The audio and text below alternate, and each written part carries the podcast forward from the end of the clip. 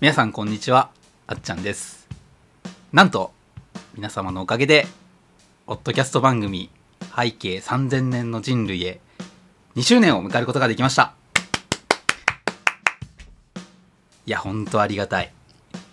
今回は2周年にあたっていただいたお祝いのメッセージと去年の1周年の、まあ、ラジオも振り返りつつどんな未来にやってきてどんな未来にしていこうかなというお話ができればいいかなと思っています。まずはお祝いのメッセージが届いておりますのでこちらをお聞きください。どうぞ。あっちゃん、えーこのラジオを聴いている皆さん、えーお久しぶりです。あちょっとあこうやって人前で喋るのが久しぶりなのですごく緊張してます。えー多分僕のこと知らない方も多いかなと思うんですがえっと初めの、え1年ちょっとですねあのあっちゃんと一緒に、えラジオをやらせていただいていた、えーしゅんちゃんです。えーあれからお別れしてからですね、えっと、しっかりあっちゃんがこのラジオを、あの紡いでいって、え1周年というところ1周年というかそうですね2周年ですね合わせて2周年だったというところで、えーおめでとうございます。あの引き続きですねあのあっちゃんの、えー深い知見面白い話いろいろな切り口っていうところを、えっと展開していっていただければというふうに思っております。今回はおめでとうございます。ということで1周年のメッセージをいただくことができました、い、やー懐かしいですね。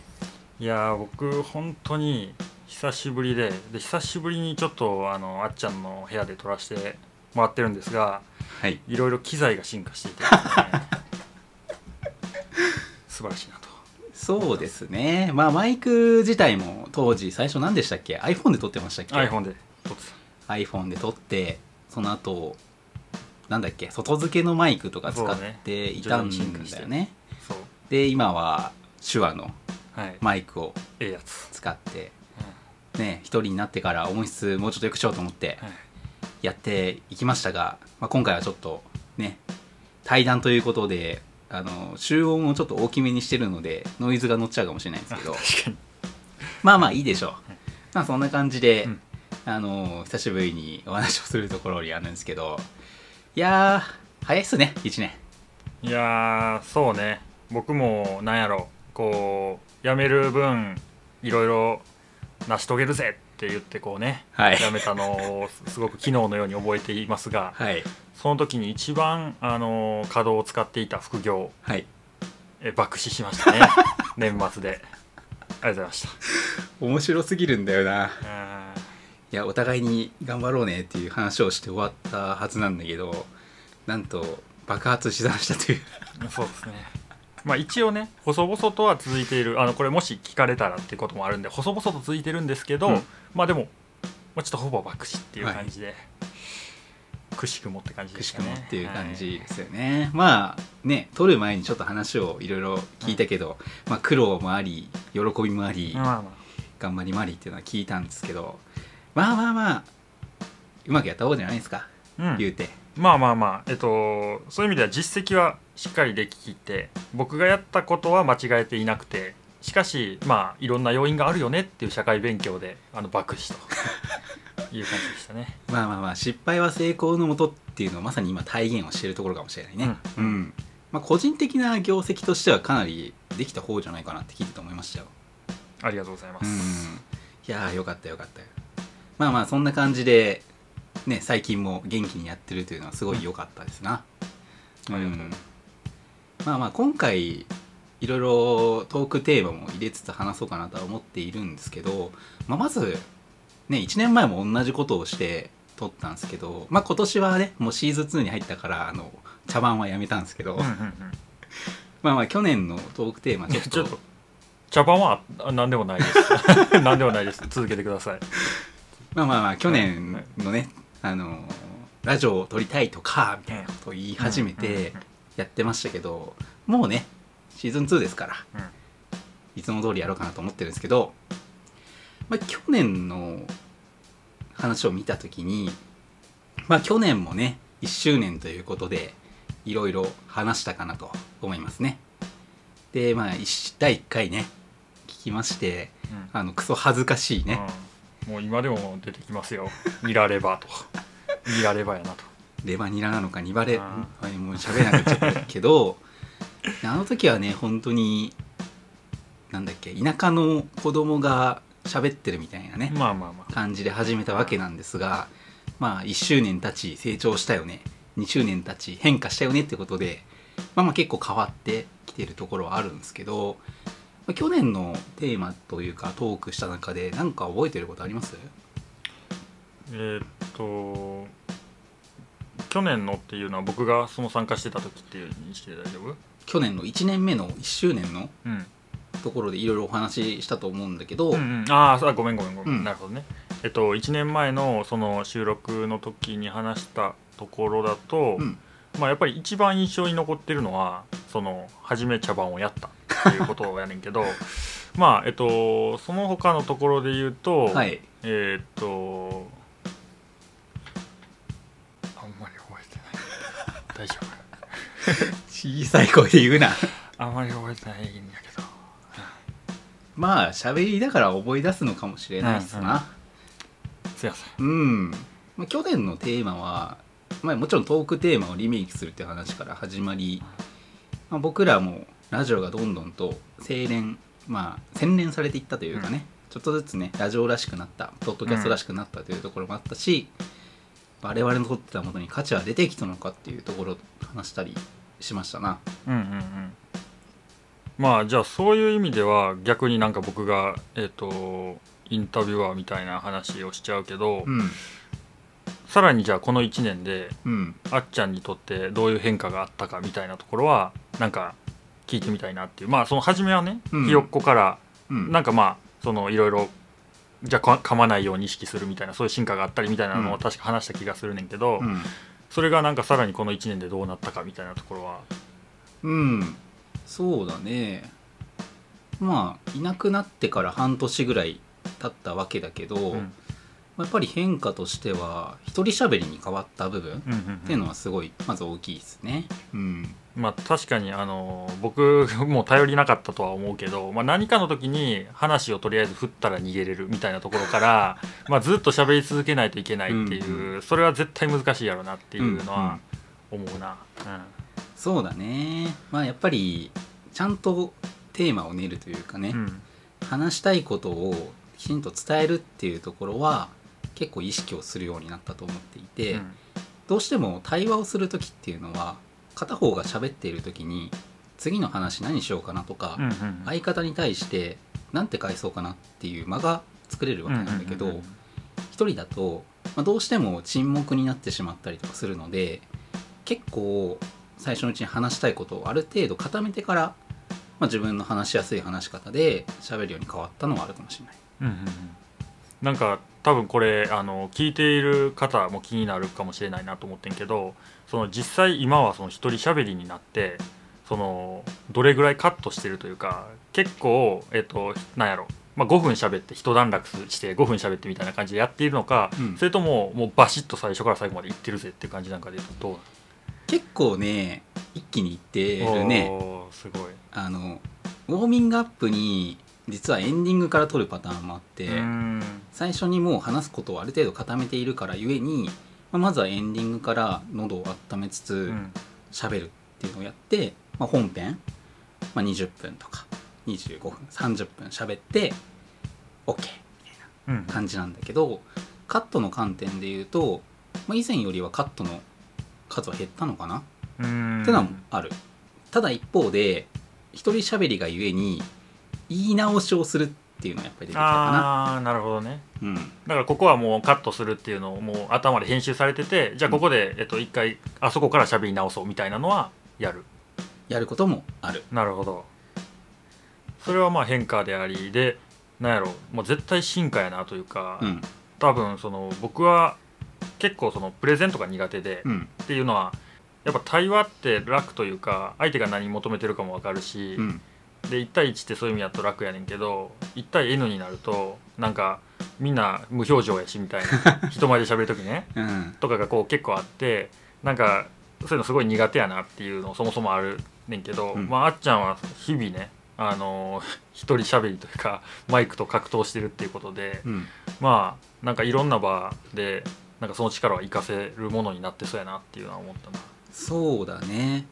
あの話す時に、まあ、相方と喋る時っていうのは相方の言ったことを言い換えるとかうん。別の話し方をするとこうだよねっていう風な形でうんうんうんうん。話の流れでまあ聞いてる人が分かりやすいように、まあ補正をしたり脱線したのを戻すっていうのはできるんだけど一人になっちゃうと自分の話しかないから、聞いてる人がその人の言い方が分かりにくいと全部分からなくなっちゃう。なるほど。っていうのがあるのでなるべくちゃんと分かりやすいように言い方をそうなんていうの最初に考えるっていうのはステップとして入ったかもしれない。なるほど。いや、うん。それはめちゃくちゃ大事よね、うん。で多分一人やとだからまあちょっとあっちゃんが言ったことの言い換えになってしまうかもしれないけど、うん。あの要は客観的にあっちゃんが言ってることを聞けると。でうん。その上で、ああっちゃんこう言ってるけどで僕は理解できたけどこれは難しいなっていうのを言い換えて言うことができるっていうその、まあ他の視点が入るっていうのができるけど、自分だけだとねそれができない。でそれをできないけれどもしっかりそれを自分で操縦するっていうのは、うん素晴らしい能力ですね。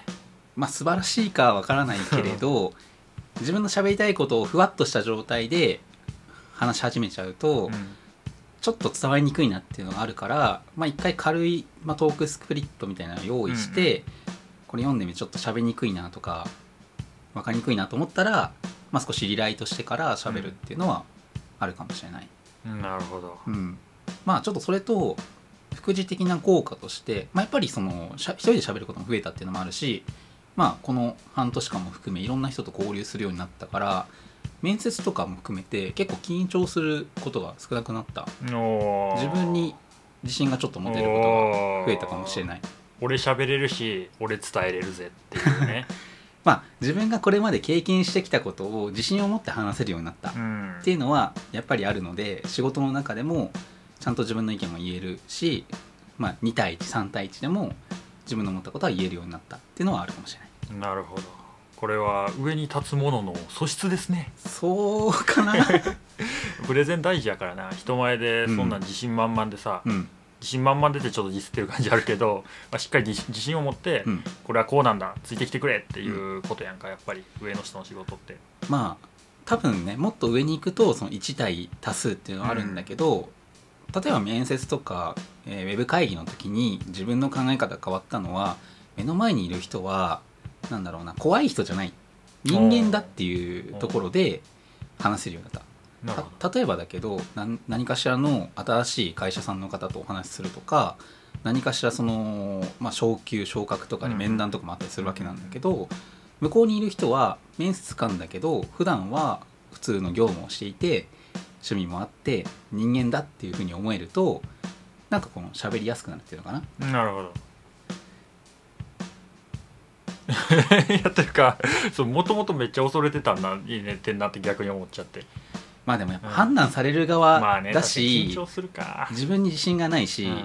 喋、り方も下手だしそうなってくるとうまく言えないしそこがまあ悪循環あるとね、うん。やっぱり怖いじゃん。うん。まあそのそういう意味でやっぱパワーハラスメントみたいな感覚もあるかもしれないけれどまあパワーはないけれど自分もやってきたことがあるから対等な人として喋れるようになったかなっていうのはポッドキャストを通じてできるようになったことかなと思ってるね。なるほど、うん。じゃあやっぱり明確にこのまあ直近の1年っていうのうん。も進化があったと、そうだね。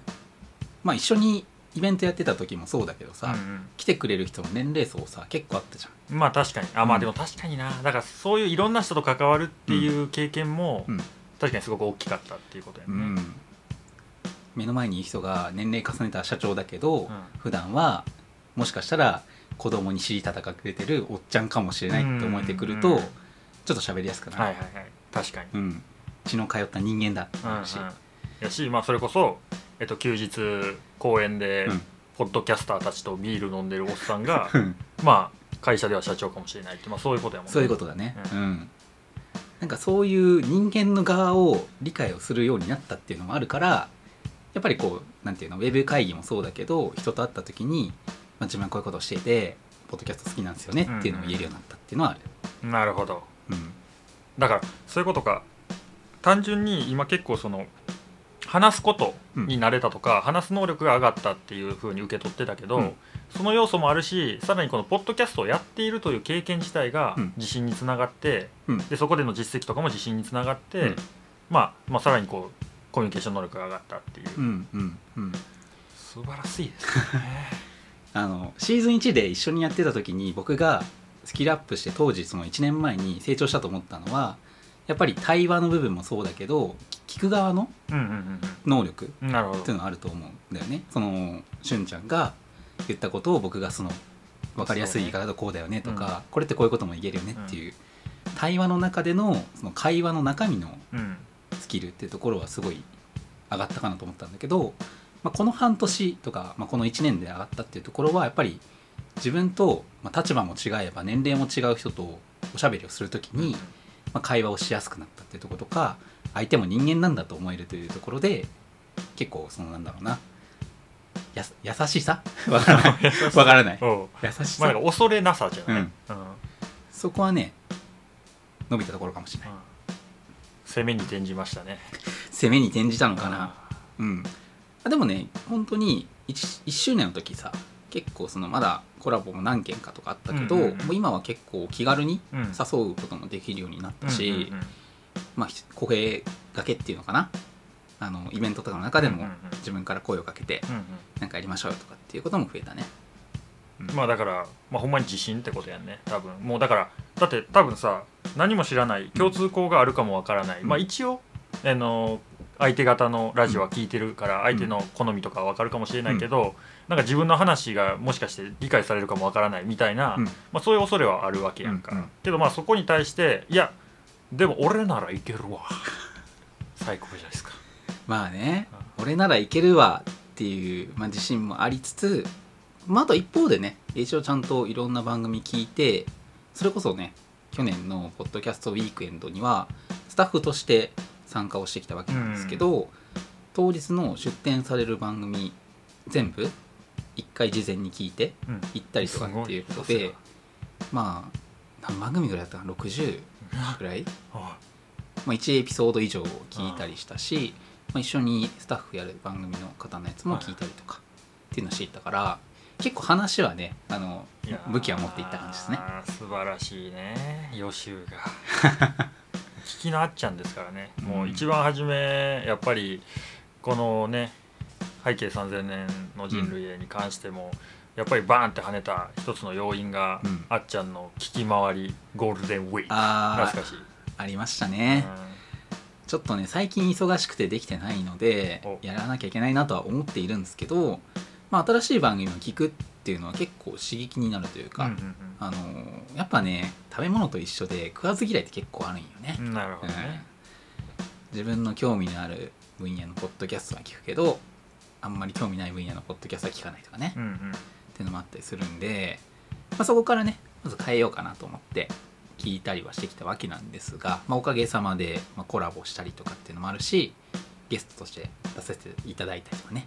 スペースもやれたりね。うんあのー当時のさポッドキャストオアシスの時のさスペースもさ100人とかさ、うんうんうん。来てくれたけどポッドキャストウィークエンドの方の感想をみんなで語ろうみたいなスペースの時も170とか180とか結構来てもらえてやっぱねそういう意味ではなんかつながりを増やすこともできたし、うんうん。まあ、ポッドキャストを配信するものとしてもまた去年から1年で進化できたかなって思いますな。うんなるほど。素晴らしいです。素晴らしいですな。うん。あのーまあ急に話を変えるけどさはい。事前にあっちゃんにさ、うん。なんか喋ることを考えろやおいって言われたからさはい。一応考えてきてるけれどもなんかそれはどうしましょ喋りましょよしあのこれ逃したら1年後かもしれない。よそうですね。はい。じゃあこのねあのありがたい電波を 利用させていただいてあの考えてきたことがあるのではい。喋らせていただきたいんですが、はい。えっといつかねはい。あっちゃんと喋ったことで、はい。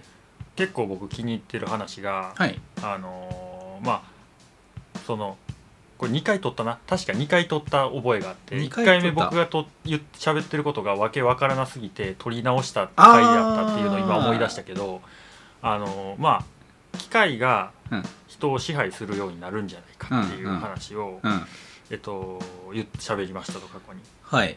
でなんかいよいよそれが近づいてきたなっていう感覚があったので、うん。なんかそれを喋りたいなと思ってたんですおー。がちょっと使わせてもらっていいですか電波喋りましょうよ。ありがとうございますでえっとそれを一番こう最近感じたうん。のがえっとまあセスで出たプロでプロダクトではい。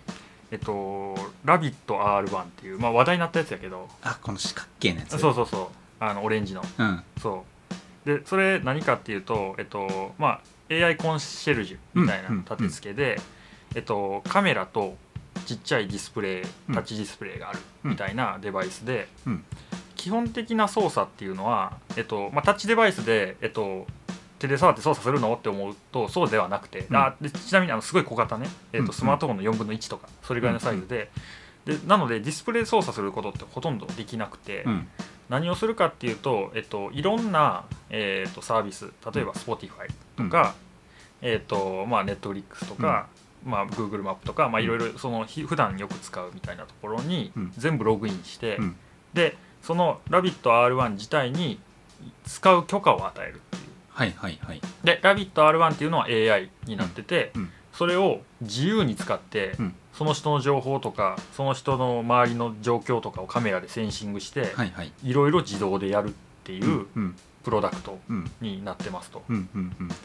でなんかそれを見た時にまあ結構その表向きは例えばこう電話で予約する時とかにえっとまああと30分後にこの駅でちょっと何人で飲み会したいねんけどっていうのだけ言えばあとはその AI がいろいろなその中のサービスを使ってね勝手に予約してくれますよみたいなそういう見せ方やってんけど。でまあそれってあくまで人が機械を使うっていう見え方やったけれども、うん。僕が感じたのはあのまあちょっとセンシティブな話になるかもしれないけど、はい。えっと多分認知症患者が解決されるというか、うん。認知症患者に一番効くプロダクトやなってそこで思ったのよ。ほえー。なんで？で、えっと、僕おばあちゃんがまあ認知症なので、うん。すごい認知症に対する、まあ、理解が深いっていうとちょっと違うかもしれないけど、うん。まあ、認知症って一体どの能力が欠けているのかっていうのをある程度理解してるつもりやねんけど、うん。その時に、えっと、思うのは要は10歳の時から1分前までの記憶がなくなるっていう、うん。まあ、状態なわけね。で、えっと、なので、えっと、日常生活はできるし、うん。えっと、目の前のものが何かっていう、まあ、緑色っていうのももちろん分かるしうん。でそれはお茶っていうのも分かる。それは10歳児で分かるからね。うん。っていうような記憶力。でも、えっと、なぜ今そうなってるのかっていうのは、えー分からないみたいな、うんうん。そういった症状になってますと。うん。でそういう人が、えっと、今何をすべきかっていう判断を多分 AI に委ねるのがいいんだろうっていうふうに思ったわけね。うんうんうんで例えば、えっと、分かりやすく言うと結構ね認知症の患者の方でよくあるのって、えっと、洗濯機洗濯とかは、えっとまあ、介護の方とかに回してもらったりするわけやけどうん。たまに洗濯機回してたりするわけよ。ほいほいほい。であれ？で介護の人が来てね。あれ？私昨日、えっと、洗濯機回してないのにいつの間にか洗濯機回ってで中でめっちゃ臭くなってるみたいな、うん。そういうことがまあ起きると。うん。でもそれは何かっていうとあるそのえその10歳児の思考の、えー洗濯機を回すっていうルートに入った。うんうん。要は部屋がめちゃくちゃ、えー、と服だらけになってて、うん。で服だらけになってる時に、まあ、ほっとくっていう意思決定もできるし、うん。あでもなんかこれ回してみようとか、うん。そういう意思決定もできるわけよね。うんでその後に、えっと、じゃあ洗濯機の場所どこやろうって言って、見つけられないパターンもあるけど、うん。洗濯機奇跡的にこう見つけれるみたいなパターンもある。うん。でさらには洗濯機使い方わからないかもしれないけどまあいろいろ自動とかよ字とかがなんとなく分かってうん。でそれで回せるっていうパターンも存在するっていう、それの全てが合致した時に洗濯機をこう回せたりするわけよね。うんうん。で、えっと、今言ったような、えっと、今のところで喋りで何を伝えたかったかというとえっとそんな感じで見えてますと。要は、うんえいたいっぱい服があるけどなんやろこれっていう見え方だったり、うん。であこの機械の中に服入れれるっぽいけどどのボタンを押すんやっけ、うん。だったりっていう見え方してるっていうのが多分認知症の方の見え方なんだろうって僕は理解していて。ほで、えっと、そこに今言ったプロダクトって、まあ、ハードウェアやね。っていうのがすごい刺さると思ってて、ううんうん。えっとまあ、周りをまずセンシングできます。はい。服がいっぱいあります、うん。あこれは洗濯機を回してください。でうん。洗濯機を回すためにはこの服っていうのを、えっと持った状態で立ち上がってください、うん。で左を向いてください。まっすぐ進んでください。右に丸い蓋のものがありますよね。うん。それを開けてください、うん。その中に入れてください。閉めてください。一番右のボタンを押してください。みたい。な、っていうのが、えっと、センシングできて指示できるっていうのって、うん。うえっと、要は体はすごいあの健全やけど、うん。えー認知症でその認知能力が下がっているっていう方に対してすごい刺さるなっていう。ほう。なるほどね。じゃあどうなんだろうな。ちょっとその僕の認識も含めて、その認知症の話に一旦戻してうんうんうん話してみたいんだけど、うんうんまあ10歳の知能と判断力である日突然知らない国の知らない場所に飛ばされて目の前のものをなどうしようかなああしようかなっていうふうになってみたいな状態ああすごい分かりやすいね。その表現、うん。そういうことやと。うんうんうんうん。なるほどなるほどだからこそその目の前にあるものをどういうふうにやってあげるといいかっていうのをサポートしてあげることで間違った方向に行かずにある程度そのなんていうんだろう日常生活の中の許される範囲でできることをやるように指示ができると。そでそれに合わせて認知症の方は動くかどうかわからないけれどやれば日常生活は送れると。うそう。で多分それってそのなんやろ。普通に楽しいことやと思うのよ。例えば、洗濯物って初めて干せたりうん。でなんか綺麗になって匂い良くなったらなんかハッピーやんか。で、うん。それに比べて洗濯物がさ臭くなっちゃったってさ、うん。まあアンハッピーすごいハッピーじゃないって思うと思うねんけど、うん。ででもやっぱりどうしてもそうなってしまうそういう結果になってしまうっていうことに対してうん。サポートできるっていうアプローチはすごいこう、まあ、ウィンウィンというか。うんでそれで多分家族とか周りの人もそれをな望んでるヘルパーの方その介護の方とかもそれを望んでるっていう形やのにどうしてもそうなってしまう。どうしても記憶ができなくて。うんうん。で、えっと、介護の人とかも結構僕がね見るのは、まあ、僕もおばあちゃんに忘れられましたけど、うん、でそれってなんか悲しいしでうん。何かやってあげた。うん。例えばね身体障害の方、うん。頭は健全やけど体が動かない方って何かやってあげた後にいつもごめんねってなるわけよ。うん。だから介護してる側もまあ、その気持ちよく働けるというか、うん。まあ、大変やけどね、うん。体動かすのは。っていうのある一方で介護の方って結構そのヘイトがたまるのよ、うんうんうん。なんか。でなんかその何のために何をやってるんやろうみたいな、ででもなんか体元気で生きてるしみたいな。でだんだん嫌いになっていくのよ。うん。なんかうん。めっちゃ悲しいなっていう、うん。でじゃあやっぱりその脳みそのサポートというか、うん。認知能力のサポートっていうのがうんうん。できるっていいなっていう、うん。そうだな。この話の前に今ちょっと思ったことが、はいはいはい。我々がシーズン1の、まあ、最初ら辺で話していた時のしゅんちゃんから成長したなと思っていてほあの時は脳みそ気持ちよくなることが人生の一番の目標やとか言ってたかう言ってらました。サイコパスからちょっとこっちに戻ってきた。あいや一緒ですよ。一緒ですか？ちょっとかっこつけてるだけで。同じさその脳に関する話をしてたけどなんか今回はすごいなんだろうないい話をしてるなと思ってあまあそれはそうね、こいつサイコパスじゃねえなっていう印象を受けましたね今ので、はい。まあ、でも実際聞いててすごい納得というかうんそうだね。まあヘイトがたまるっていうよりはさやっぱ人間って何かをするとやっぱ感謝をもらえると嬉しい、まあもらえないことはもちろんあるわけじゃないですか、例えば言い方が悪いですけど学校とかで先生されてる方だって必ずしもいい子じゃない子もいるわけうんうん。じゃないか、うん。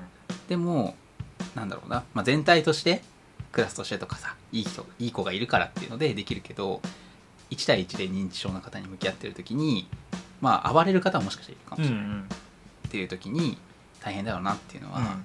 思うけれど、まあ、今回そのプロダクトを使うとまあ、もしかしたらその10歳の頃優しい性格だった方うん。かわからないけれどっていうのはまあそういう例えばその本来ずっとヘルパーさんがついてた時にいない時でもヘルパーさんの声とかでもいいんだけど「おばあちゃんこれは洗濯物を畳むんだよ」とかって言ってくれたら「あそうだね」みたいなうんうん。言ってくれるかもしれないね。うん。うんうん。うんそうね。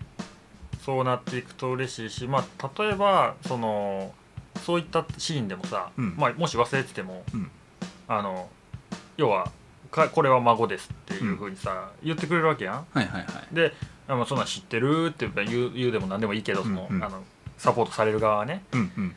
でもまあこっそり実は忘れてて、うんうん。であいつも来てくれてありがとうね我が孫よってなったらさ それはハッピーよね、うんううん。ん、だからそういう、えっと、いろんな場面において実はその普通の人ってそこまでサポートいらないうん。のかなと思う一方で、まあ、うんほんまにその、ね、介護が必要な方認知症の方みたいなところがうん。一番そのサポートを欲していて、うん。でそれさえあれば迷わないし結構あのそれもあるのよ。あの迷子ああそうだよね。なんかたまにさあのそういうの流れてくるじゃない？あの行方不明になりましたみたいなね。なんかあの町内ニュースかわからないけれど、まあツイッターとかでもツイッターとかもう X になっちゃいましたが、うんうんうんうん。あの確かに前やってた時はツイッターやったツイッターでしたね。はい。そうですね。はい。まあそういう方々が結局迷子になる理由っていうのは直前までの記憶家がどこだったかっていうのもなくなってしまうからダメになっちゃうまさに。というところですよな。ちょっとだけあちょっとあのまあさうん。ここから20歩だけそっちに行ってみようっていうさうん。欲望ってあるやん、あるある。でその20歩行った結果あれ？あえっとこれ何やったっけ？なんでここにいるんやっけ？ってなったら、もう恐怖よね。うん。本当に。というかなんかね結構やっぱりこう自分の近くのねうん。認知症の方とかを見てる時にそのまあやっぱりヘイトが溜まってんのよ。で周りの人があんま好きじゃないのよ。もうその人のこと。で、うんうん。僕とかはたまにしか会わないからさ、うんうん。そのまだ愛してあげれるし、うん。でその愛してあげた上でなんかかわいそうでさ、うん。なんかでも分かるのよ、うん。ヘイトがたまる理由も、うん。その恩を売ってあげる意味が分かんないよねってうん。こうなっていくよねって。感謝されないしね。忘れるし、あんなやってあげたのに忘れんのっていうのの繰り返しですよ。っていうのがなんかねそれで解決されたらなーっていう、確かにね。あの、まあ、そういうパーソナル AI っていうのかな。うんなんか僕らもさいくつか話をしたことがあったじゃない、あの例えば、まあ、ハーモニーとかね。健康デバイスとかでさあなたは何々しすぎだからやめた方がいいですよねとか言ってるけど、まあ、それはそれでいい部分もあるじゃない。例えばアップルウォッチとかでうん。緊急信号で見つかった人がいたりするんだけど、なんかそういう意味ではなんだろうね。そういう記憶とか案内を外に外出しするっていうのかな。うん。ラビットにしてもらって、はまあ、案内をしてもらうっていうのは、うんまあ、もう少し分かりやすい例で言うと我々が例えばメガネとかコンタクトレンズとか補聴器をつけてるのと一緒で、うん。あのその部分がどの近くに変わったかっていう違いでしかないのかもしれないね。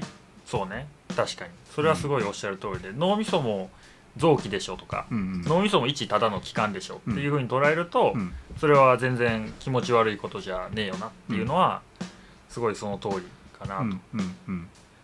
で今までのところが一旦僕の中で、まあ、第一章なわけですよ、はい。はい、第2章に入る。第二章入っても大丈夫ですか？OK ですよ。ありがとうございます。で第2章っていうのがまあじゃあそれが進んだらっていうところラビットを持ってるまず認知症の方が増える。でさらにそれは認知症ではない人も使うっていう風になってきた時にうん。どうなるんだろうって考えた時に、うん。まず例えばその一つねまずはきっかけとして思ったのが認知症の方の軍隊作れるなって思ったわけよね。認知症の方の軍隊？うやっぱサイコパスだったかん、いやそうなんです。帰ってきました。な帰ってきましたね認知症の方の軍隊作れる。まあ要はえっともう体の一部になっていくわけよね。うん。そのラビットに効くっていう行為が。で、うん。多分そうなってきた時にでラビットは例えばその体温で充電できますとかになってくると、うん。もうより良いやん。多分そのそれは認知症のデバイスとして体温で充電できるといい、うん。で充電が切れなくなりました、ある時に、うん。でさらに、えっと、もうこの認知症の方っていうのはその「ラビット!」につきっきりというかもう信頼しきってますっていう状態で、うんえっと、じゃあ目の前の人は、えっと、うん殴った方がいいですよって言われたら、これは殴るという意思決定をするよね。うんっていう、えっと、風になると認知症のそれはもう、えっと、軍隊やなっていうふうにまず思ったわけよね。それはねちょっと発想がやばいそうかやな。ばいと思ううんででそれさらに聞いてよ。はい聞いてよ。でもなんかそれってその必ずしもじゃあ認知症の方がっていう話でもなんかなくなってきてるっていうかないよなっていうふうに思ってる部分があって確かに。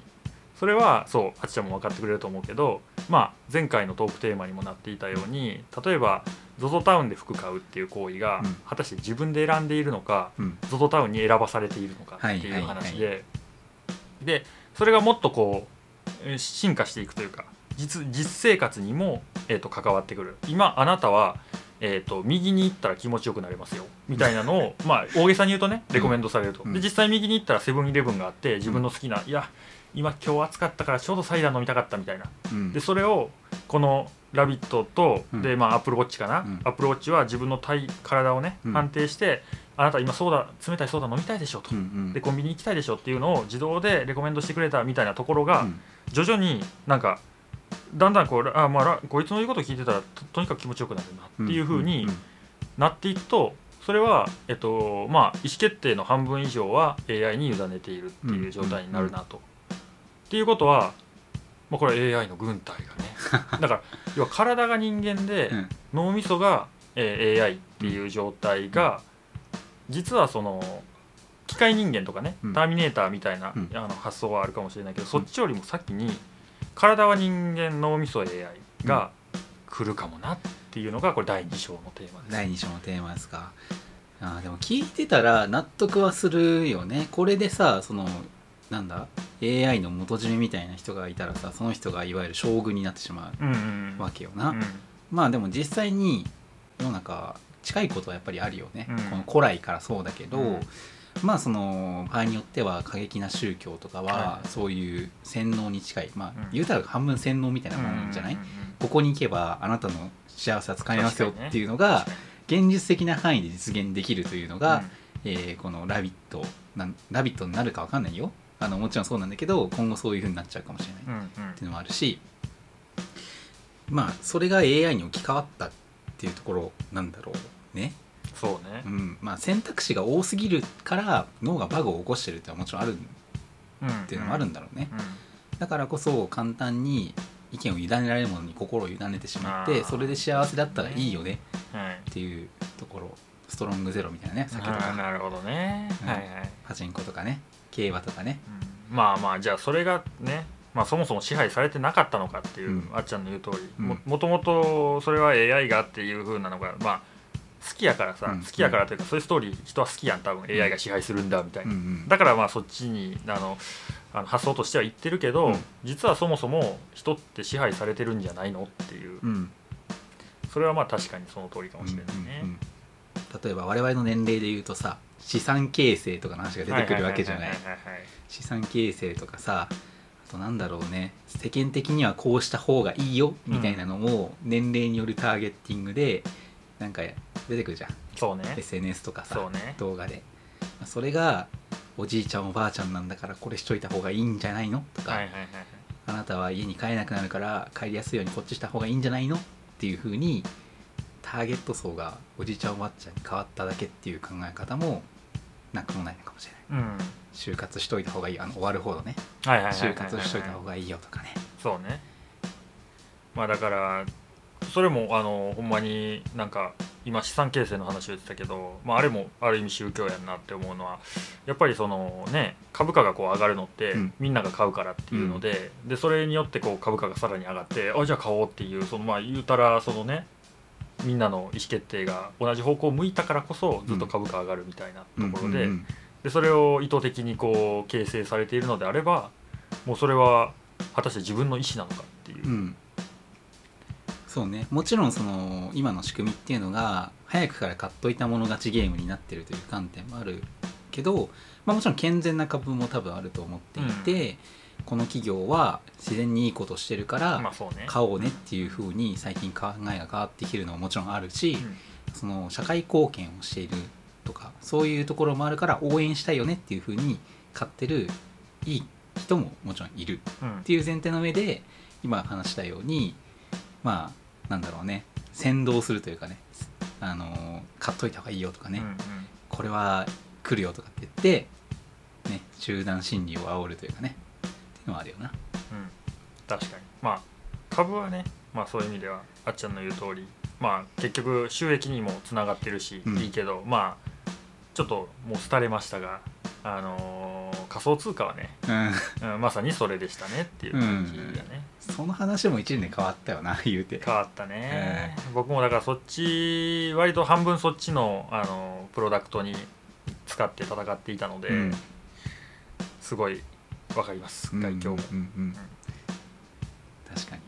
まあそう考えると人間は昔から人によっては自由意志と言いながらも選択肢を提示された中でまあ自分が気持ちいいものを取っていってるっていうのが、今後それが AI に置き換わるだけなのかもそうね、ん。だからまああくまでうん。やっぱりレコメンドっていう言葉が適切なのかも。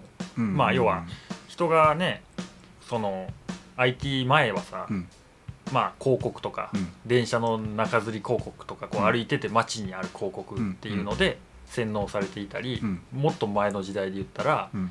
なんやろもっと前の時代って何で意思決定してたんやろ？テレビとかじゃない？いやいやいや違うよ違うよ。もっと前よもっと前。もっと前？電気前。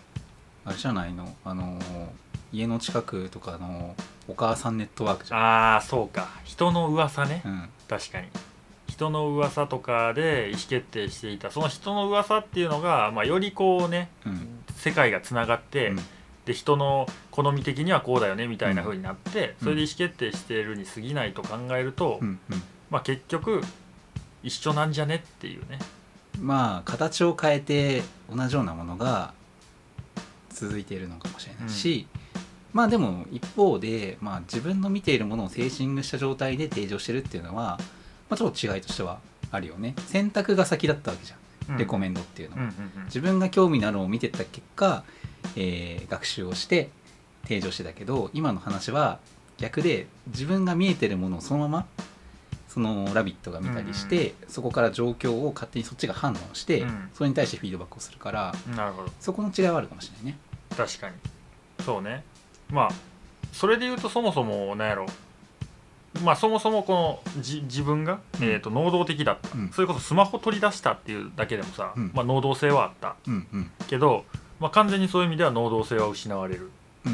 うん、勝手に周りを見て、うん。勝手にあの判断してくる。うんうんまあでもそうなったら人って気持ちいいんかなっていうのも分からへんけどね結局。うん。まあでもさ最終的には気持ちいいと思ってたわけじゃん最初は。ま脳みそが気持ちいいことが全てだって言ってたわけだから。あそれはそうです、うん。イオン変わらないです、うん、うん、まあでも確かにそういう意味ではパーソナル AI っていうのはもしかしたら来年またね違う進化を遂げてるかもしれないよな、そうね。うん。どうですか？使ってます？チャット GPT とか？とかもうそれはいち早く使って、ん。あの褒められましたよ。会社でも。活用した事例みたいなね。活用したあ事例みそういうことか。たいなんでそう。うんうんうん。まあまああの僕もねシーズン2とかでそういう AI を開発したりとかしたことがある経験者としてうん。対談というかね、うん。あのコラボ会とか取ったこともあるんだけどまあまあ進化はすごい早いうん。しできることもすごい増えてきた一方でまあデータから学習している以上、まあ、再現性がないとか正確な数値を出せないとかね。そういうところはまだまだあるんですけどまあみんな使ってるよね、うん。うん、けどねこれ僕からあのちょっと宣言させてもらいたいんやけど、はい。あでもあちょっとダサい。ちょっとダサいわ。ちょっとダサいけど、うん。ダサいって分かってますよとアピールしながらダサいこと言うけど、はい。ちょっとね、もう終わる気がする AI ああなんだっけ？ガートナーのなんとかあれあれじゃん。曲線。ああなんあるね。ねこれね。ちょっとはい。今ど忘れちゃったけど、うんあれの幻滅期に来るってこと？そう思う。で GPT-4 まではうん。素晴らしくて、うん。であそこまで、まあ、GPT-4 ってさ、うん。もう1年前1年前ではないけど、まあ8えー10ヶ月前とかやな多分、うん10ヶ月前ぐらいに GPT-4 があってでそっからなんかいろいろ楽しませてくれたよ、うん。なんかえっ、とまあサム・アルトマン辞めるとかでもいいけど、いろいろそのニュースがあってねうん。楽しませてくれたけど、うん。ちょっとねもう GPT-4 超えてないね、うん。でちょっともうおもんなくなってきたって思ってて、でそろそろみんな今もう秋ひ秋秋に入ってて、うん。でまあある程度使えるし、うん。えっと、これ使って稼いでいく分野もあるし、うん。けどなんかこれがおもろいこれでいろいろできそうみたいなのはなんか終わった気がする。うんなんとなく。うんうんうん確かにその一般利用という観点でいうとまあ割とできる人は使っていくけどみたいな感じで、まあ、他の例で言うと例えばお絵描きのツールがデジデジ絵を描けるようになったのが最初の時とかね。そういう話とかイラストレーターとか、うん。フォトショップとか動画編集ソフトとかみたいな形で最初なんかみんな使ってうん。こんなことできるぜってなったけど、結局そのそれ自体を本職としてる人が使う専門のツールになってたわけじゃん。そうね確かに、まあそれと似たような形になるかまあその使う時だけ使うっていうのにはなるかもね。うん、そう今はなんか勝手にオーバーリアクションしちゃったけど、うん。あのあっちゃんが言ったので勝手にあの勘違いしちゃったのが、うん。あの絵描いたらリアルタイムであのめちゃくちゃリアルにさ、うん。右にイラスト描いてくれるみたいなさうん。もともと Google がさ同じようなプロダクト持ってたけど、うん。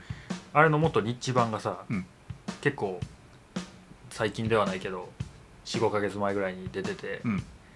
あれ興奮したって 余談ですね。うん。まあ、確かにその AI の絵を描くというかまあなんか AI 絵師って言葉が流行ったぐらいだから、それはやっぱりねすごい技術だろうとそうね。思うがそのまあ例えばその今の絵の話で言うと本当に絵が好きな人だけが使うものとか自分の嫁を作りたいみたいな人は使う一方で一般的な人たちは何回かブームで触って終わりみたいうん。そうね。な、うん。というかそうよな。なんかだからなんかその結局何に意味あるんだっけ？そのいい絵というか、うん。綺麗な絵ってもうなんか意味ないよねっていう、ん。もうそその子多分一気に来たんよな。多分それ要はうん。AI で絵描くのって無限に作れるし、うん。AI で動画作るのも、うん。AI で文章作るのもっていうので、そこで別にもうちやほやされなくなったっていうか、うんうんうん。でえっとじゃあ今度はそのなんやろ。AI じゃないのでどうやって描けるかっていうので戦ってみようぜみたいになったら、あれもともとの世界と一緒やんなっていう、うんうんうん。そうそう、前も話してくれてたけどさ NFT みたいな形で結局人間が作ったものの価値というかその心眼性も含めて唯一性というのか分かんないけれど、まあ、もっとそのアーティストとかもそうだし作ってる人が手作りしてるものにやっぱり価値が出るという戻ってくるうんかもしれないよね。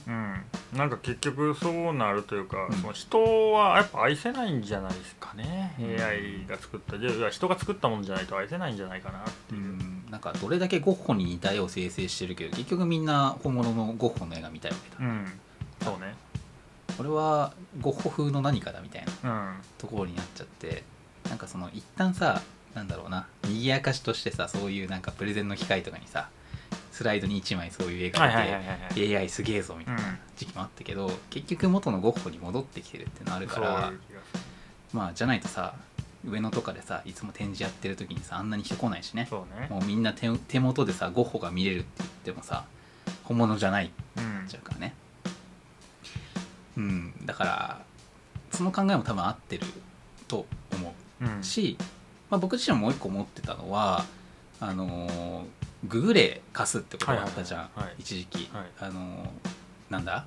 ヤフー知恵袋とかも含めまあ自分で Google を使って調べてから答えろよとかって意味だったけど、今度はググるなカスが来るんじゃないかなと思ってて。ほう。これなんでかというとですね、世の中今 X も含めあのインプレッションゾンビっていうことが出てきたじゃん。はいはいはいはい。あの生成 AI とかを使って返答自動でしたりとか、ネットの中でもあの AI が書いた文章で出してるはい。記事いっぱい出てきたよね、なんかその SEO 対策もしうんながら、それの結果何が起こるかっていうとネットの中のデータに AI のデータの方が増えるわけよね、うん。となるとそこの中でたくさん出てくるデータ生成された中でたくさん出てくるものが検索にさらにうん。検索されて上に出てくるわけだから一番上に出てくるものが本物と限らなくなるわけなんですね。だから検索して上位に出てきたから正しいっていう風にあの考え方アップデートされてないとなんていうの？尖った思想になっていく。うんなるほど。心眼性も問わずネットに書いてあったからこれは正しいっていう風に思っちゃうとまあ世の中おかしいことになるうんうんうん。ということですよね。なるほど、うん。じゃあだからどっちかというとアカデミックさが大事になるというか、うん。やし本の価値っていうのが出てくるっていう面もあるし、うん。だから結構そうねなんか今の話聞いて思ったのは、その昔って、えー、と推薦の思想というか、うん。そのテレビに出れるとか、そのメディアに出れるっていうその数を持てる人っていうのがすごい限られた人で、うん。でじゃあ誰がその数を持てるのかっていうのの判断をするのは数を持っている人うん。っていうサイクルが多分回ってて、うん。うん。だからその推薦の思想よね、うん。賢いと思賢いやつが賢いと思ったやつが次の賢い、うん。で、えっと、そういう世界があったのにここ数年っていうのはこの、まあ、インターネットで、えっと、SNS とかがね、うん。爆発してじゃあ SNS であの本当に、えっと、みんなに見られているみんなにとって気持ちみたいなものが、えっと、価値がある。で、うん。なので、えっと、今テレビよりも YouTube が見られている。っていうのが、多分そういう時代の、うん。まあ、権下というか、うん。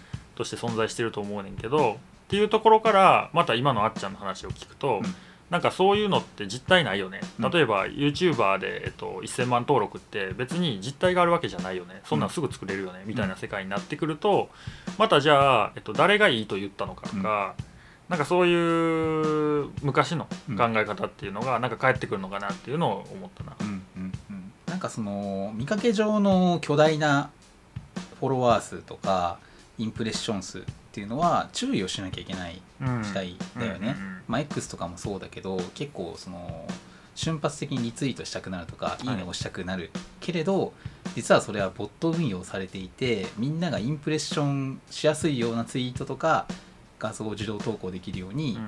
学習されているものだったっていうこともあるので、そのなんて言ったらいいのかな。その受け狙いのはいね、ものが上に来てるけれど本当の意味でのダイヤの原石みたいなもの。っていうのはもっと実際インプレッションも少なくてあのリツイートされてないものの中にあるのかもしれないよね。うん。うん。そうね。まあでもそうなると多分人が頑張らないといけない。見る側が頑張らないといけないっていう話やと思ってて、うん。今の話って、面白さってそのパッて読んでパッて面白いじゃなくて、うん。じっくりちょっと頭使ったりうん。ちょっとしんどいことしてその味わい深さが分かってくるみたいな、うん。そういうところを人々に求められるのかっていうのはちょっとね、うん。同時に分からないところでもある。まあもちろんその面白さをちゃんと理解できなきゃいけないっていうところとかもあるのかもしれないけれどなんかそういうことじゃなくて僕は多分その AI の推薦と人間の戦いうんになると思ったんだよね。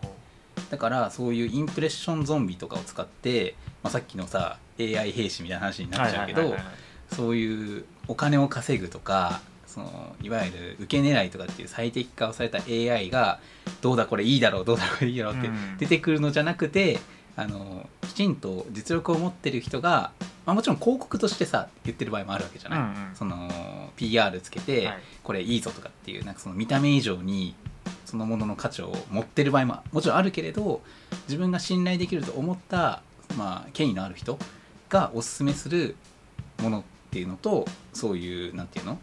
誰もおすすめしないけどインプレッションだけ稼ぎたい変なやつっていうところを見た時に、できれば人間側を取れる人間でいたいよねっていう。なるほどね。うん。まあそれはその通りよね、うん。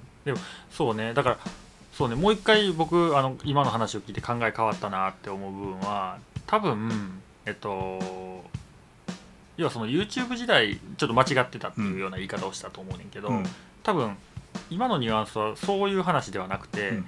そえにえー、と YouTube 時代は一番素晴らしい時代だったある種うん。っていうのは、えっと、正しく、えっと、人々が面白いっていう、まあえっと、多数決の形で、うんコンテンツが訴求されてた。そしてみんな人間が見ていて人間が面白いと思っていて人間がいいねってしたのは、えっと、よく広がるっていうロジックのもと、うん。ヒカキンとかが有名になりましたうん。っていう時代があったが、うん。次の時代は、えっと、それを結構手軽に自動化できたりするっていう時代になってきているので、ただただそのいいねが、えっとたくさんついてるとか、うん。レコメンドでたくさん出てくるっていうところがいいものとは限らなくて、うんえっと、本当に人がいいねしているのはどれなのかみたいなところを、えっと、見抜く必要があるっていう話なので、うん。その一昔前の、うん。一昔二昔前のその推薦制みたいな世界になるという話ではなく、ん。その多数決っていう世界観やねんけれども、えっと、多数決の中に結構変なもの混ざってるから、うん。ちゃんと多数決見抜けよっていう、うん。そうそういうニュアンスなんかなそうだねまあ YouTube の話したけど YouTube というよりはニコニコ動画かもしれないね。そういう意味では。はいはいはいはい。ニコニコ動画は結構さ本当の意味でさタグとかマイリストとかさ、うん。あの変な人たちが集まって面白いものこれだって言って人気になってっていうのはあったじゃない、うん。文化として。確かに。でもなんかもう YouTube の最近はどれだけ見てもらえるか、はいはい。どれだけサムネイルでインパクトをまあ与えるか、そうね。みたいな感じだから、まあ、もちろんその昔のネタをこすってる場合もあるわけじゃない、うん。あの知ってるか分かんないけどさなんだっけハイポーション作ってみたみたいな。わからあないか。の馬のさあのはい。かぶり物して、はいいはいはい。ろんなあのじなんていうの？いろんな栄養ドリンク混ぜて、うん。最終的には精力剤まで混ぜて、うん。なんかドブみたいなやつを、うん。馬が飲んで嘔吐するっていう。なるほどあーめちゃくちゃ YouTube 初期っぽい。そうそうそうそう。そういうまああのこすられているのももちろんあるんだが、はいはい。はいまあ、そういう形で実際にみんなが見て面白いうんと思って作ってた時代のものが今はそうじゃなくていかにインプレッションを稼ぎ、まあ金を稼ぎっていう形に変わってるからそれはもう AI の力も借りてるわけじゃん。そうねだからこそなんかそこの AI がやってる推薦 VS 人間のおすすめみたいななるほど。対立構造もあるのかなと思った。なるほど。いやーなんかちょうど最近友人とうん。マーケティングかうん。アートかっていう、う結構その僕の中のテーマとしては、うん。えっと、性欲か、うん。あのアートかっていう話でその時はしててんけど、うん。でそれどういうことかっていうと、うん。結構その性欲側の人間、うん。要は性欲があるから頑張りたい人間っていうのと、うんであとあのアートの人間。アートの人間っていうのは、えっと、自分がこれを突き詰めたいからやってるだけに過ぎないみたいな、うんっていう人間がいて、うん。でじゃあその性欲とアートどっちが勝つのか、まあ、要はマーケットアートなわけやけど、うんうん。えっと、どっちが勝つのかっていうところの結論としてはやっぱマーケが勝つっていう結論、まあちょっと分かりやすい例か分かんないけれどグラビアアイドルとかの方で、自分の、まあ、肉体美とかそういうのも含めて撮ってるけど裏を返すと自分のなんていうの？その見た目の美しさで、えーまあ、マーケットも含めやってるってところでどっちなんだいみたいそうね。まあその両取りできてるのは素晴らしくて両取りできてる例の今最たるものってあのお大谷やと思うねんけど、な大谷翔平ね、うん。あの人は多分彼自身はアートやん。っうんていうのは彼自身はただ野球好きすぎるだけで、うんうんでいろいろなんか自分の中でいろんな方法を試してうん。で結果として結果がついてきていると、うん。でそれを見て楽しいものだったうん。っていうパターン、うん。でだからあれは結構稀有なパターンで、うん。でまあそのマーケットもあの結局走ってはいるやん、うん。大谷を出すためにじゃあテレビで放送する人とかもやってて、まあ、それもあり、えっと、大谷って結果としてすごいあの有名になってるんやけど、うん。そうじゃない例っていうところで考えた時に人はそのマーケ要は YouTube でこのタイミングでいきなりバーンって光が出てとかそういう、えっと、人が快楽を感じるように作られたものか、うん。それとももっとアート性のある、うん。自分はそのハイポーション作りたいだけっていううん。ものに対して、うわこいつ好きっていうさ、そその快楽とって比較した時に、まあ、どうしてもやっぱり結局マーケが勝つっていう結論があるから、世の中このあマーケやなっていう動画が溢れるわけやん。あーあのね今のグラビアアイドルの例に近いけれど、うん。YouTube のサムネイルでさあのなんだっけ水着でピアノを弾いてる人のはいはいはいはいそうね。やつよな。そうね。あのピアノすごい人のピアノそのものを見る人よりもそっちを見ちゃう人の方がやっぱ、まあ、今のなんだ性欲とアートの観点だと、うん。性欲取られちゃうよねっていう、そうねそう思う。うん、確かにね、ってなるともう絶望やんっていう話をあのひたすら深夜までちょっと友達と最近した。ああいいテーマだね。まあ難しいテーマではもちろんあると思っててあの本当にしゅんちゃんがいない時にまさにアーティストの方とお話を、うん。まあ、ゲスト会で来ていただいてお話ししたんだけど本当は自分の内在的なもので音楽を作りたかったはずが、うん。いつの間にかあ。上に行きたい、上にはどうしたらいいっていうところで逆転しちゃう。うん。それがまさに今の話だと思ってて、うんうんうんアートよりもマーケティングであり金稼ぎの方が、まあもちろん自分の生活を豊かにできないからっていうのももちろんあるからもあるけれど、まあ変わっちゃうっていうのはいろいろと世の中のさ見てるとあるよね。あります、う僕もなんやろ。絵に関してさ、んうん初めは自分の好きな絵を描いて、うん。それ売れようが売れまいがみたいなところから少しずつね、うん。稼げるようになってきて、うん。どんどんそのマーケ寄りというか、うん。人々が求めるもの。うん。こうやったら、えっと、価値が出る。こうやったら売れる、うん。こうやったらクライアント喜ぶうん。の方向にどんどん寄ってきて、うん。でもそれって違うやんって思うのよね たまに、うんまあそれがまさにあれだよね。同人作家とさ商業作家の違いみたいなもんでさ、そうね、うん。まあそういう意味だと日本はうんあれだけ同人作家が、うん。えー羽を伸ばせる国という意味で、うん。えー豊かさはまだ残ってるのかもしれない、うん、そうだね。本当に。僕はあんまり行ったことないけどさコミケとかでさ、はいはい。なんでこんな本作ったみたいなことをやってる人もいるわけじゃない。うん。もうひたすら変な缶詰集めた図鑑とかさ。はいはいはい。情熱がある中でだけど。まあそういう意味では今のマーケと自分のやりたいこと AI と人間みたいな感じで、近い将来何を取るのかなっていうのが来るのね。そうね。うん。人間でありたい。いそうだね。ちょっと2章長くなったけど3章ある？や以上であ以上人間になりたいという結論でちょっとね。人間になりたい。大丈夫です。そうですか。あーでもいいっすね。やっぱこういうふうにたまにさ喋るとさ別にまあ僕らもさこの配信の中だけ喋ってるわけじゃないけどね、たまに飯行ったりするわけだけどさなんかそのいい刺激を与え合ってるうん。感覚はあるので、うん。うんまあもちろんそのポッドキャストという媒体っていうところでは、まあ、しゅんちゃんは1年に1回ぐらい ね。出てくるってことには、いい。まあ今後もなるのかもしれないがまあまあまあそこはさておきあのね年一ぐらいはね、うん。続いてたらね生存報告としてねあのインターネットの海もしくは西暦3000年の人類の方に向けて、こいつはまだここにいたというところでねモールス信号飛ばしていただいていうのはいいかなと思いますわね。うん。ありがとうございます、うん。あっちゃんが続けてくれているおかげっていうのと、うん。あのあれね完全に3000年観点を失うというプロ意識のなさだったけど、うん。まあでもその3000年の方からした時に、多分今言ったような話がどこまで進んでいるのかっていうところと、うんで実際あお前らそう考えてたけど、うん。実際は全然そうはならんかったぜとか、うん。俺たち全然人間だぜっていうのをうん。感じてほしいですね。うん。ね、どうなるんだろうね。そのインプレッションゾンビの話もさある意味さインターネットバイオハザードなわけじゃん。まあまあかっこいいな。人類が生き残るのいかゾンビで世界が終わっちゃうのかっていうところもあるんだけどまあそこはね動向をねうんちょっとウォッチしときたいよね。うんうんそうですな。まあまあ2024年まあ2年目というかね2周年はねまあこんな感じのことを考えていたよというのをね、残しておくというところでいいのかなと思うんですけどまあどうなんですかね。1年後の自分たちはどんな話をしてるんかって去年もやりましたけど、はい。なんか予想してみますか？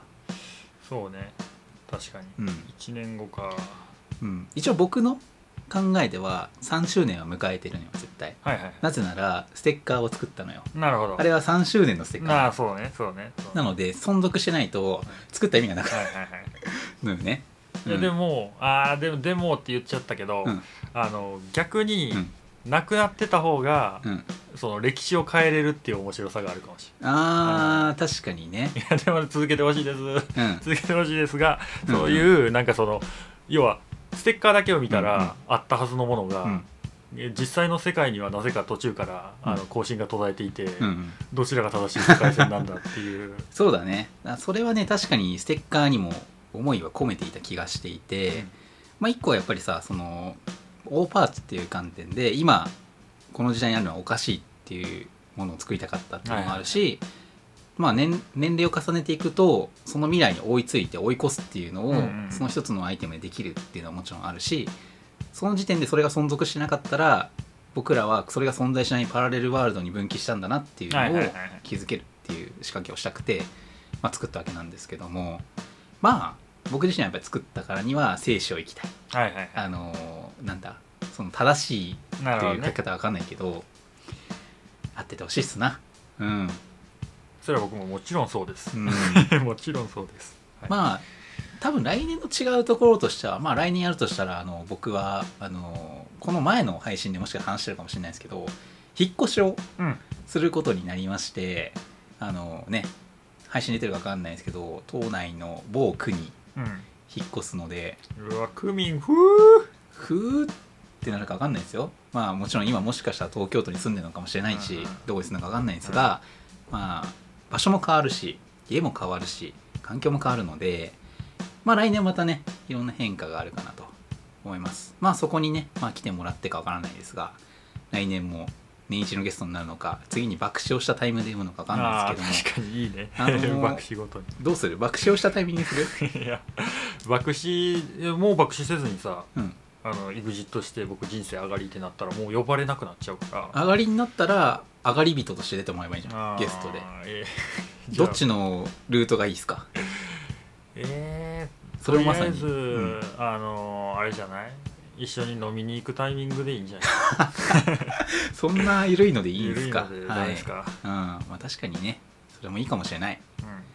まあまあ一つ言えることはまあ別にシーズン1が終わってお互いの道を歩んだとはいえ生存報告とかなんか普通に話してるしまあ時間があれば喋るといううんところかなと思うんですけどまあ3年に向けて僕もまた1年1皮2皮10皮向けてね「ラビット!」に操られるのかどうかわからないけれど楽しくポッドキャスト撮っていきたいなと思ってます。はい、うん。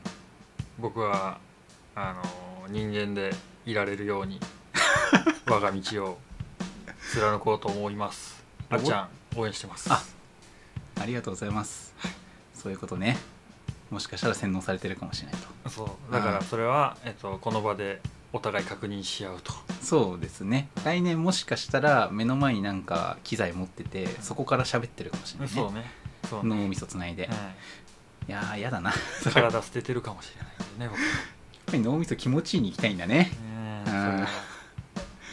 じゃあまあそんなところでお祝いのメッセージは以上ということなんですけどもちょっともう一件メッセージがありましてこれは別にそんな面白くないかもしれないけれどあったのでちょっと一個だけ流そうと思います。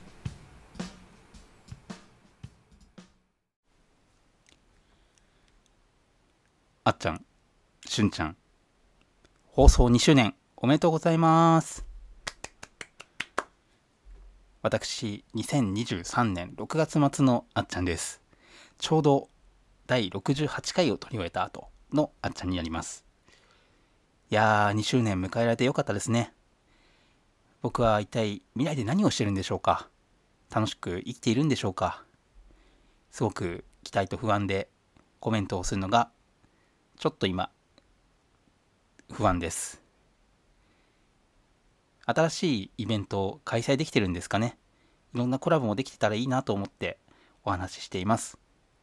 どうか3年目に向けて楽しい未来が開けていますように。それでは2年目のあっちゃんからコメントでした。頑張ってね。はい。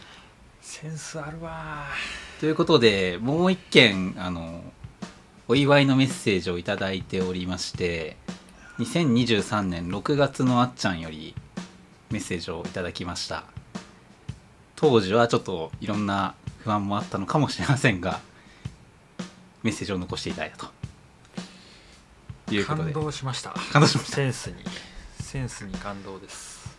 はい。いやー。全然違う未来に来てしまいましたね我々。まあ確かにね。確かに、うん。だから今あっちゃんしゅんちゃんって言ってる時点で、うん。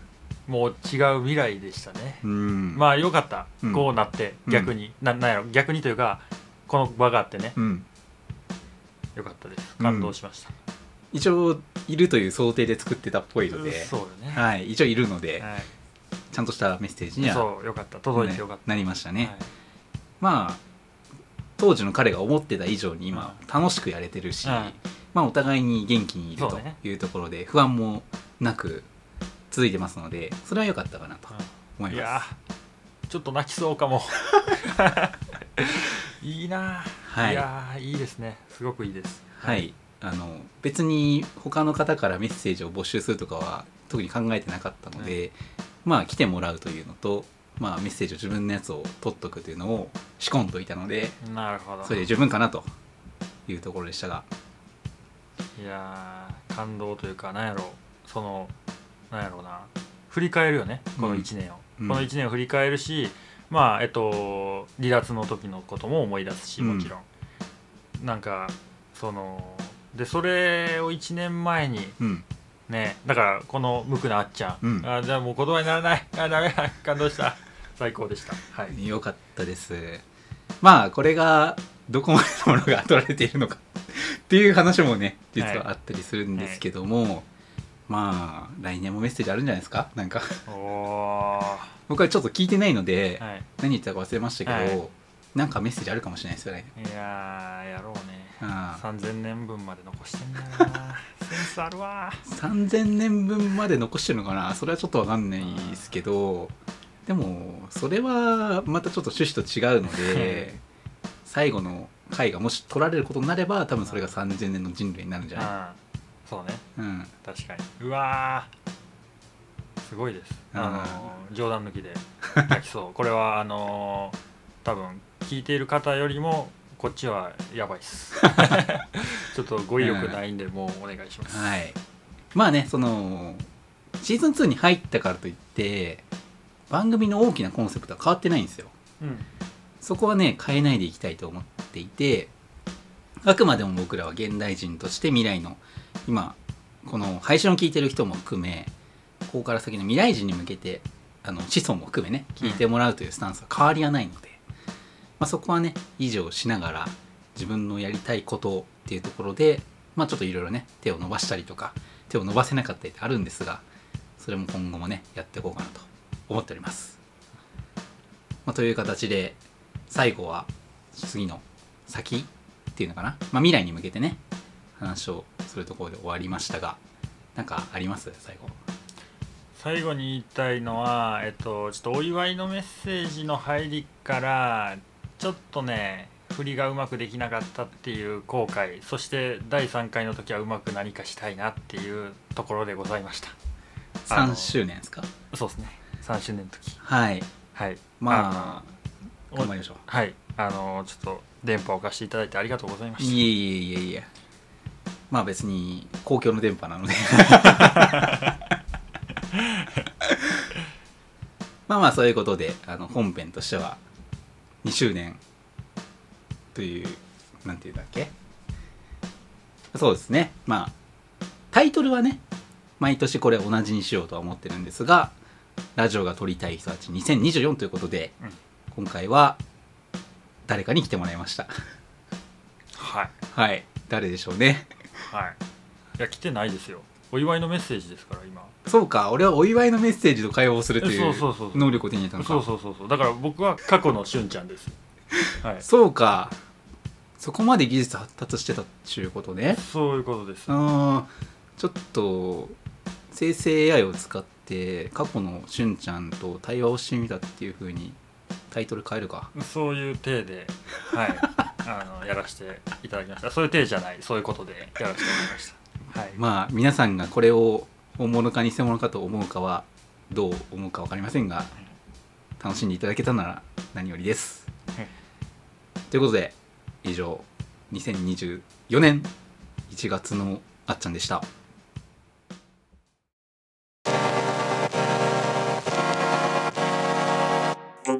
3分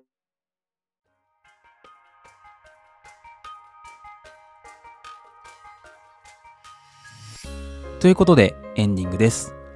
今回は番組2周年ということで特別ゲストといいますか特別メッセージとしてシーズン1の相方のしゅんちゃんとこの1年の変化であったりそれぞれのその後についてお話をしてきました。いかがだったでしょうか？今回は少し間を置いてエンディングを撮っていますがなんだか懐かしくもあり同じ時代を生きる仲間としてこうやってまた再会をして話す機会っていうのは本当に嬉しかったなというふうに思っています。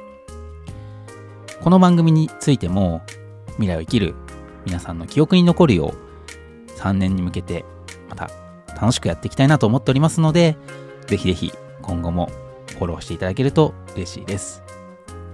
今回は長めの配信時間にもなりましたが、本当に最後まで聞いていただいてありがとうございました。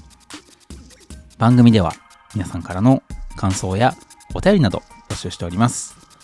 X のハッシュタグエコー3000までぜひお寄せください。では今回はここまでです。